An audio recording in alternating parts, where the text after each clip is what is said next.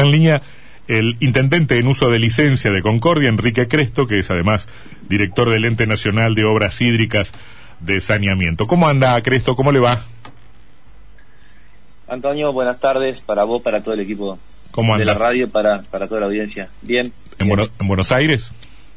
En Buenos Aires, acá en el, en el organismo, en el ENOSA, y Mm. yendo ahora para una reunión de transporte.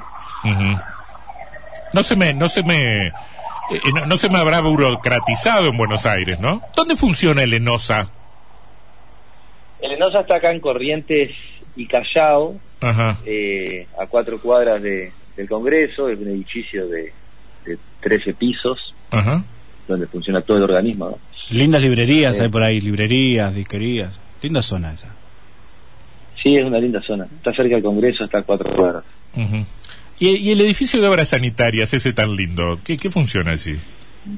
Agua y energía. Y ahí, eh, A- a- agua y AIXA, AISA. En calle. Viamonte. claro, claro. Está Bueno, el Palacio del Agua y está, está, está AISA que se quedó con el edificio que era Mm, de obra sanitaria claro, de la Nación. claro, ¿no? claro. Decir, hasta, la, hasta la década del 80 mm, era obra sanitaria de Nación, después pasó a las provincias, cada provincia se tuvo que hacer cargo de la política de agua y saneamiento. mm, En el caso de Entre Ríos, no, ahí pasó a los municipios, por eso no hay una, un prestador provincial de agua y saneamiento como tiene Santa Fe, Mm. Córdoba. Cada municipio se tiene que hacer cargo. ¿no? ¿Y cómo se lleva con la burocracia porteña? ¿Qué tanto habla de, de, en- en- de temas de gestión o, o- o tiene interlocutores políticos ahí en el gabinete? ¿Cómo, cómo funciona eso? No, no, en el organismo, en lo que es el ENOSA, hay un gabinete con los gerentes, hay mucha parte técnica, muchos ingenieros, arquitectos, ingenieros hídricos, y, y después el ENOSA viene a ser como un brazo ejecutor del, del ministerio en todo lo que es la política de, de agua y saneamiento, Ujú, eh, pero eh, en Buenos Aires en sí, uno estamos dos días a la semana, eh, eh, después se, se viaja mucho, se recorre, eh, se, se- casi prácticamente fuimos ya a todas las a todas las provincias.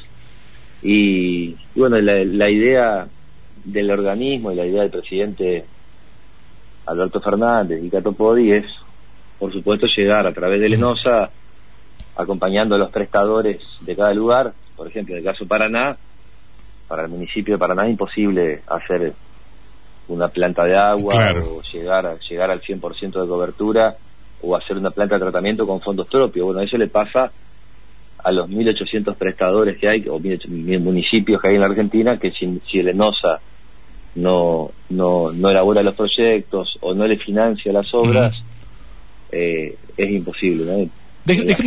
Déjeme, interrumpirlo lo siguiente, porque Sí. a- eh, ahora, cua- eh, ahora ponemos los ojos en el ENOSA, porque un entrerriano como usted está ahí, ¿no? Entonces nos fijamos a ver qué obra le toca a Paraná, qué obra le toca a Concordia, qué obra le toca a este, entonces empezamos a ver si hay este favoritismo o no hay favoritismo político. Me imagino que debe estar sometido el interventor del ENOSA a una serie de presiones legítimas de, de dirigentes, de diputados, de senadores o de miembros del Poder Ejecutivo que dice atendeme esta necesidad acá, acá o allá. Me imagino que debe ser una demanda como permanente, ¿no? Sí, hoy es, es tan grande la falencia y la simetría que hay en el tema de agua y saneamiento de que, de que tenés gestiones de los más de 2.000 intendentes porque no existe, salvo en Capital Federal, Mm, un municipio que no necesite eh, una obra de Lenosa, ¿no? No existe municipio en la Argentina que pueda decir, no, no, yo agua y cloaca no gestiono porque Mm. ya llega al 100% de cobertura. Entonces tenés en todas las provincias y en todos los municipios, tenemos un equipo que atiende exclusivamente a intendentes, otro equipo que atiende a lo que es diputados y senadores nacionales que también gestionan para sus provincias, Mm, tenemos un equipo trabajando exclusivamente con los gobernadores eh, y otro equipo que es el intergabinete, ¿no? que trabaja Mm. con, con las otras áreas. Todos expertos en todos expertos en decir que no, que ahora no, que el año que viene, que pasado mañana. No, no, no, no, al contrario, explicando, no, no, porque tenemos un organismo que, eh, Antonio, el organismo que más creció el presupuesto en toda la Argentina es el ENOSA. Pasó, creció mil por, mil por ciento el presupuesto del organismo Mm, y, eh, ¿por qué? Porque en la gestión anterior, en la gestión no había una, eh, entendía, el presidente Macri entendía de que agua y saneamiento era un tema de las provincias, entonces no había que financiarlo, que se tenían que hacer cargo las provincias. Entonces, y los municipios. Y por ahí lo que no, lo que no se entendía, por, por, por falta por ahí de, de territorio, de conocer la realidad de la Argentina, que a un municipio, vos no le podés decir que se haga cargo de, más allá de que cobra el agua y presta el servicio, aparte de cobrar agua, prestar el servicio, mantener lo que es obra sanitaria cada municipio, con fondos propios municipio hacer redes de agua, redes de cloaca, No. planta de tratamiento. Hay una escala que es imposible, digamos. Claro, entonces en esos cuatro años creció mucho, es decir, si la Argentina tenía un 57% de, de cloaca pasó a tener un 53 y si tenía un 87 de agua pasó a un 84 porque Mm. creció la población y no creció la inversión en agua y saneamiento. Usted sabe que ahora que menciona esos números, eh, yo sé que esto que voy a decir suena facilista, pero me parece que también encierra un, un sentido de justicia. Me parece que no deberíamos hacer ni un estadio más, ni ninguna obra superflua más, hasta que el último argentino tenga agua y cloaca. A mí me parece una cosa de locos este, estar en esa situación, esas estadísticas que usted marca para terminar haciendo estadios de fútbol, ¿no? Yo estoy trabajando fuertemente en eso, hablo con todos los intendentes, como les hablo de igual a igual, eh, cada vez que un intendente, y lo hablo con Martín, Gil y con el ministro Catopodi, yo quiero implementar y estoy pregonando eso con Malena Galmarini y Daisa, de, de, que, de que para que a un intendente se le abra la puerta de obras públicas, para cualquier obra de infraestructura que no sea agua y saneamiento, tiene que llegar por lo menos a los objetivos de desarrollo sustentable que es 100% de agua y 80% de cloaca. Y recién ahí poder gestionar asfalto, iluminación LED eh, o otra obra Y de sí, sí, sí, sonará feo, sonará feo, pero, pero me parece que, que es necesario, ¿no? Ahora, eh, perdone que lo interrumpí, pero no quiero olvidarme de esta pregunta. Eh, puede ser, que- porque uno siente en Paraná, por ejemplo, que tiene un problema histórico con el agua, que se hacen obras, pero que su vida útil, este, termina siendo este menor de la que uno esperaba o no solucionan los problemas porque hay circunstancias de fondo, cañerías hiperviejas que, que no se que no se renuevan. ¿Es, problema de los diseños, de las obras, de los presupuestos, de los gobiernos locales o hay una falla de- del organismo nacional en esos casos? No, no, ahí Paraná el problema tiene varios problemas. Primero que la planta Echeverría que se hizo en el año 2006, hace más de 15 años, esa planta desde que se hizo no tuvo, primero no tuvo el mantenimiento adecuado. Es como que te dan un auto cero kilómetro y pensás que porque es cero kilómetro no tenés que cambiarle, no hacerle el cambio con redistribución, no tenés que cambiar las cubiertas, nada, no se hizo mantenimiento adecuado, yo creo que Mm. no digo que sea responsabilidad de una gestión en particular porque no conozco, pero recién hoy, eh, recorriendo la, la planta, la he recorrido yo con, con el intendente actual, con el Beto, y eh, ese es uno de los problemas. El otro problema que tiene Paraná es que la, la distribución del agua, ayer hicimos un Zoom justamente con todo el equipo de Paraná, donde participó el intendente Val, porque estamos trabajando en un proyecto muy grande que es de casi mil millones de pesos, que es un acueducto eh, que sale desde la planta Echeverría, aparte del proyecto del acueducto metropolitano que va a Verde, San Benito, otro acueducto que sale de la planta Echeverría a una cisterna, una cisterna eh, de, de millones de litros en un área de Paraná que tiene mal abastecimiento de agua y de ahí la distribución. Pero, pero sí, sí, Paraná tiene dos problemas. La pérdida de agua, la planta Echeverría produce agua para, hoy produce agua para más de 600.000 habitantes. Lo que produce de agua tendría que alcanzar para 600.000 habitantes. Lo que toma de agua del río Paraná tendría que alcanzar para 600.000 habitantes. Mm. Pero desde ahí hasta que sale hay una gran pérdida y después hay una gran derroche importante, ¿no? Más de 500 litros por día por habitante consume Mm. Paraná y en todo el país. Cresto, Sebastián Martínez nos saluda, ¿cómo le va? Sebastián. Hace ¿cómo poco escuchábamos a algunos analistas de los que están bien informados cerca del poder hablar de las elecciones y de las estrategias y decían Alberto Fernández se va a volcar a la obra pública y a las vacunas. para intentar eh, estructurar un mensaje de campaña y, y, llegarle a la gente. Con las vacunas vienen bastante mal, sé que no es su área, no lo quiero meter en ese tema, pero eh, ¿qué, ¿cuáles son los ejes que nos pueden hacer pensar que con obra pública sí el gobierno va a tener una estrategia ofensiva y que se va a ver una reactivación en ese ámbito? No, no, va a haber una reactivación porque, como yo te digo, yo te pongo el ejemplo de agua y saneamiento, ¿no? Es decir, había 11 obras en ejecución en la Argentina porque Lenosa estaba prácticamente, como decía recién, no había una política de decir vamos a realizar agua y cloaca. Entonces pasar de 11 obras a mil obras que vamos a tener este año, eso genera una inversión de más de 50 mil millones de pesos, pero por cada millón de pesos eh, que se invierte, no solamente tenés más cobertura de agua y cloaca, sino tenés muchos puestos de trabajo. Nos vamos mirando continuamente la planilla de la, de la UOCRA, ¿no? Es decir, la obra pública se va a basar en cuatro, en cuatro ejes. Uno es agua y cloaca en todo el país. El otro tiene que ver con los caminos, ¿no? Con, con lo que es el, las rutas y, los, y los caminos en la Argentina. Eh, el otro tiene que ver con la construcción de vivienda, que ahora se va a empezar a mover con, con Jorge Ferraresi la construcción de vivienda en toda la, en toda la Argentina. Y después hay una política fuerte en transporte con, con respecto, pero más que nada eso tiene que ver con, con la producción, que es el tema de los, de los puertos, por eso eh, eh, hoy tiene una reunión el, el, gobernador de la provincia con el ministro Meoni, y donde se están trabajando todos esos temas. Pero, pero sí, la reactivación, la reactivación económica, la obra pública puede ser un porcentaje, tiene que ver más que nada con el modelo económico, con la reactivación de la actividad privada, de la industria, uh -huh. eh, yo creo que pasa por, que pasa por, por ahí. Yo cuando fui intendente de Concordia, eh, Sebastián hizo mucha obra pública, mucha, pero mucha, hice casi mil cuadras de pavimento, eh, hicimos muchos programas desde, desde después de la inundación, que nosotros lo transformamos en, en una oportunidad también para, para gestionar, pero, pero veías eh, lo que ves hoy, porque todavía sigue el problema, eh, familia que, que no, la familia que no llega a fin de mes, que, uh -huh. que, que, el salario está totalmente depreciado. Lo que pasa, eh, creo que hay que ver también cuándo llega eso a territorio, porque ju justo esta semana yo hablaba con alguien que sigue de cerca las adjudicaciones de obra pública en la provincia de Entre Ríos y me decía, en los últimos seis meses hubo cinco. En todos los rubros cinco adjudicaciones, muy preocupados por el bajo nivel de obra pública en vivienda, caminos, infraestructura.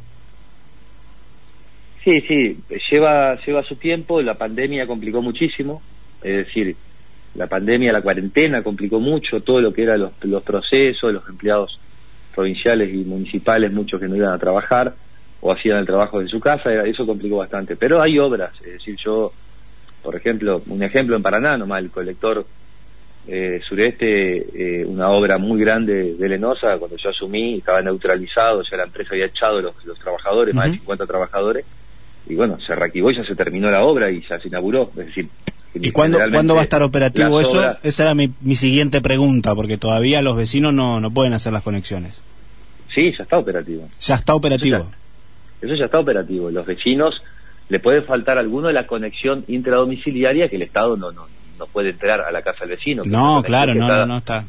Que cada vecino la tiene que hacer, pero ese colector ya está operativo y hay varias obras de, de agua y saneamiento en Paraná, bueno, ahí eh, ayer también eh, se, se, firmó barrio Macarrone, es decir, va, varios barrios de Paraná, eh, obras de Argentina hace, obra, obras que también hemos firmado de obra pública con, con, con con Paraná, como la como como Avenida de Rondó, ensanchamiento de diferentes avenidas, uh -huh. eh, lo, lo, lo, que era el entubamiento del arroyo, eh, también, es decir, hay varias varias obras que, pero sí lleva, por supuesto que lleva lleva su tiempo. En el caso, cortito te digo, en el caso sí. de Lenosa, cuando vos tenés eh, un organismo, un ejemplo pongo, que tenía 700 ingenieros, arquitectos, eh, técnicos ambientales y que pasó a tener 130, ¿no? Porque los otros los despidieron, porque no renovaron, la mayoría son, son contratos eh, que van por seis meses, no se lo renovaron, ¿por qué? Porque si pasaste de 1800 obras que había a, a, a 25 obras, mm. eh, no se le renovó a que la mayoría. Entonces, rearmar todo ese esa estructura, rearmar todo ese equipo. Y después cuando vos firmás convenio con la provincia, lo mismo que pasa en obras sanitarias de Entre Ríos, acostumbrado a no tener un convenio con Nación, a no hacer una obra de agua y plata, salvo de financiamiento provincial, también se produce todo un atascamiento de toda la burocracia hasta que vas rearmando hasta las mismas empresas que construyen los caños y las bombas y todo, eh, tienen que empezar a reactivarse porque no estaban, al no haber una política de agua y saneamiento, porque consideraban que las provincias tenían que hacer cada una su propia política y las provincias estaban prácticamente todas en crisis, tratando de llegar a fin de mes a pagar sueldo, eh, es decir, es como arrancar todo de cero, ¿no? De un círculo eh, que una rueda que, que lleva su tiempo que esté en marcha. Eh, dos de política partidaria, Cresto. Eh, ¿Importa mucho la confección de la lista de, de, de, de, diputados de este año? Ya tenemos paso para para agosto, este, generales para, para noviembre. ¿Se, ¿Se juega algo de cara al 2023 en esta lista o, o más o menos nomás?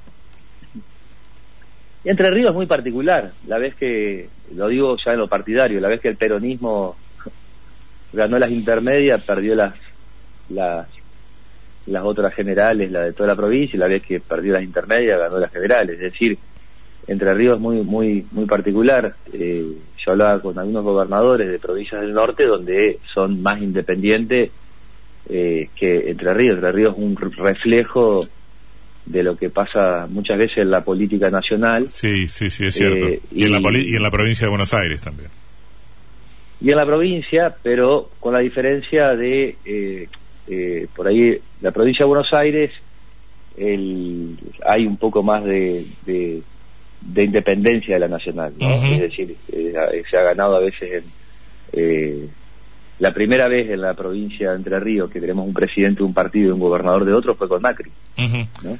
Sí, tuvimos Después, tuvimos dos, dos años de Busti y Alfonsín en, entre claro, 87 y... Era, cuando era intercalado, pero pero sí eh, yo lo escuchaba al gobernador porque no, no, no he hablado de este tema en particular con él, pero es cierto que para el que está gobernando, es decir, para que está la oposición, uno ve que, la oposición habla, recorren, hablan de un proyecto de provincia, hablan de tantos años de peronismo, de, un montón de cosas, ¿no? Es decir, tienen la, la pero los que estamos en, gestión, en el lugar que nos toca, hablas con el gobernador Bordey y está pensando en vacunar a todos los entrerrianos, eh, está, está con, con, con, con, otros desafíos en su agenda y otras cosas, y él lo dice no por restar la importancia a las elecciones, sino que también la, la, la misma sociedad, eh, yo no podría estar hablando, o un intendente, eh, cuando faltan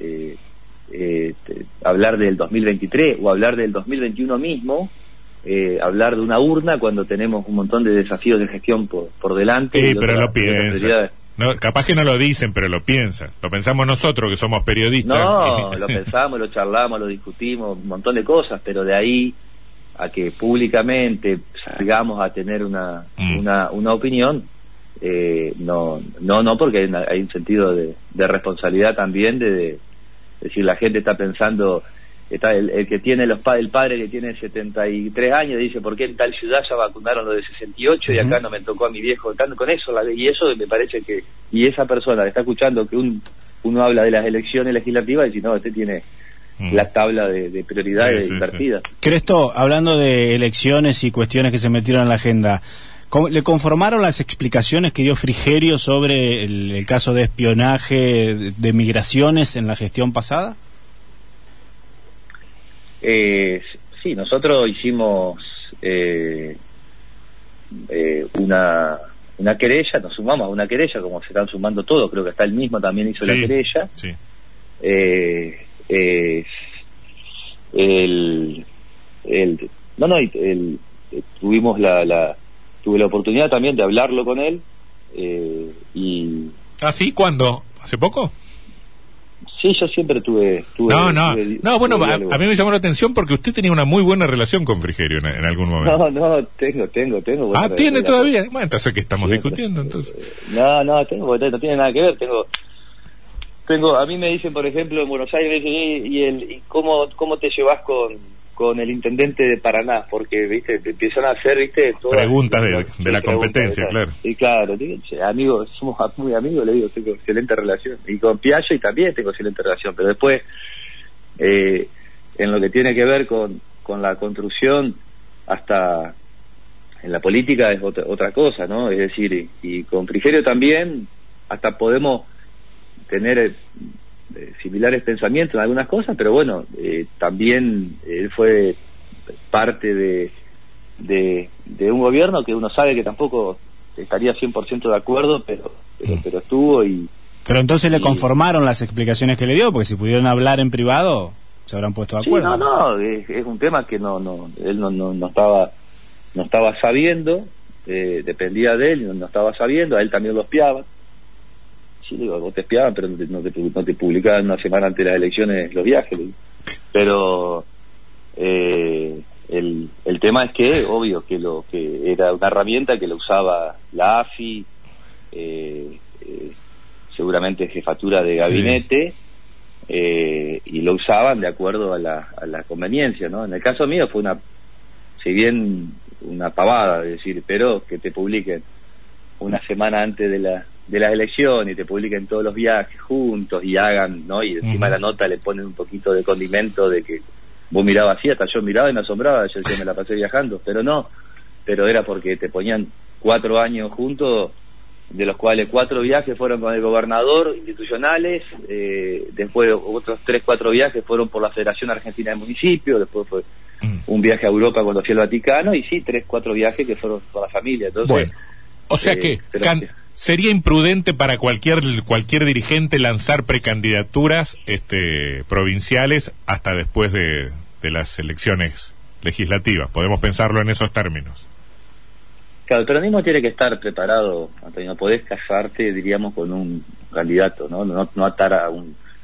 decir que el candidato puede ser uno u otro. Tiene que estar preparado y tiene que haber eh, más candidatos haya sembrando, re- recorriendo, gestionando, trabajando, preparándose, es mejor porque tenés diferentes herramientas. Son herramientas que tiene que tener el gobernador. El gobernador, eh, Bordé, es el ancho de espada en esta película, ¿no? Es decir, La lista la arman en cinco minutos Fernández y Bordés, ¿no?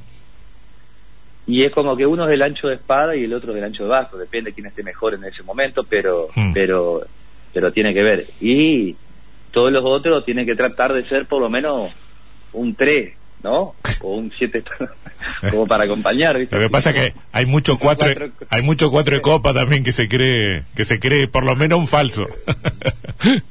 Claro, sí, no, no, hay que acompañar, ¿viste? Para Está muy bien. Bueno, Cresto, un, un, un saludo, ¿eh? muy amable, muchas Bueno, gracias. Saludos. Hasta luego. Chao, chao.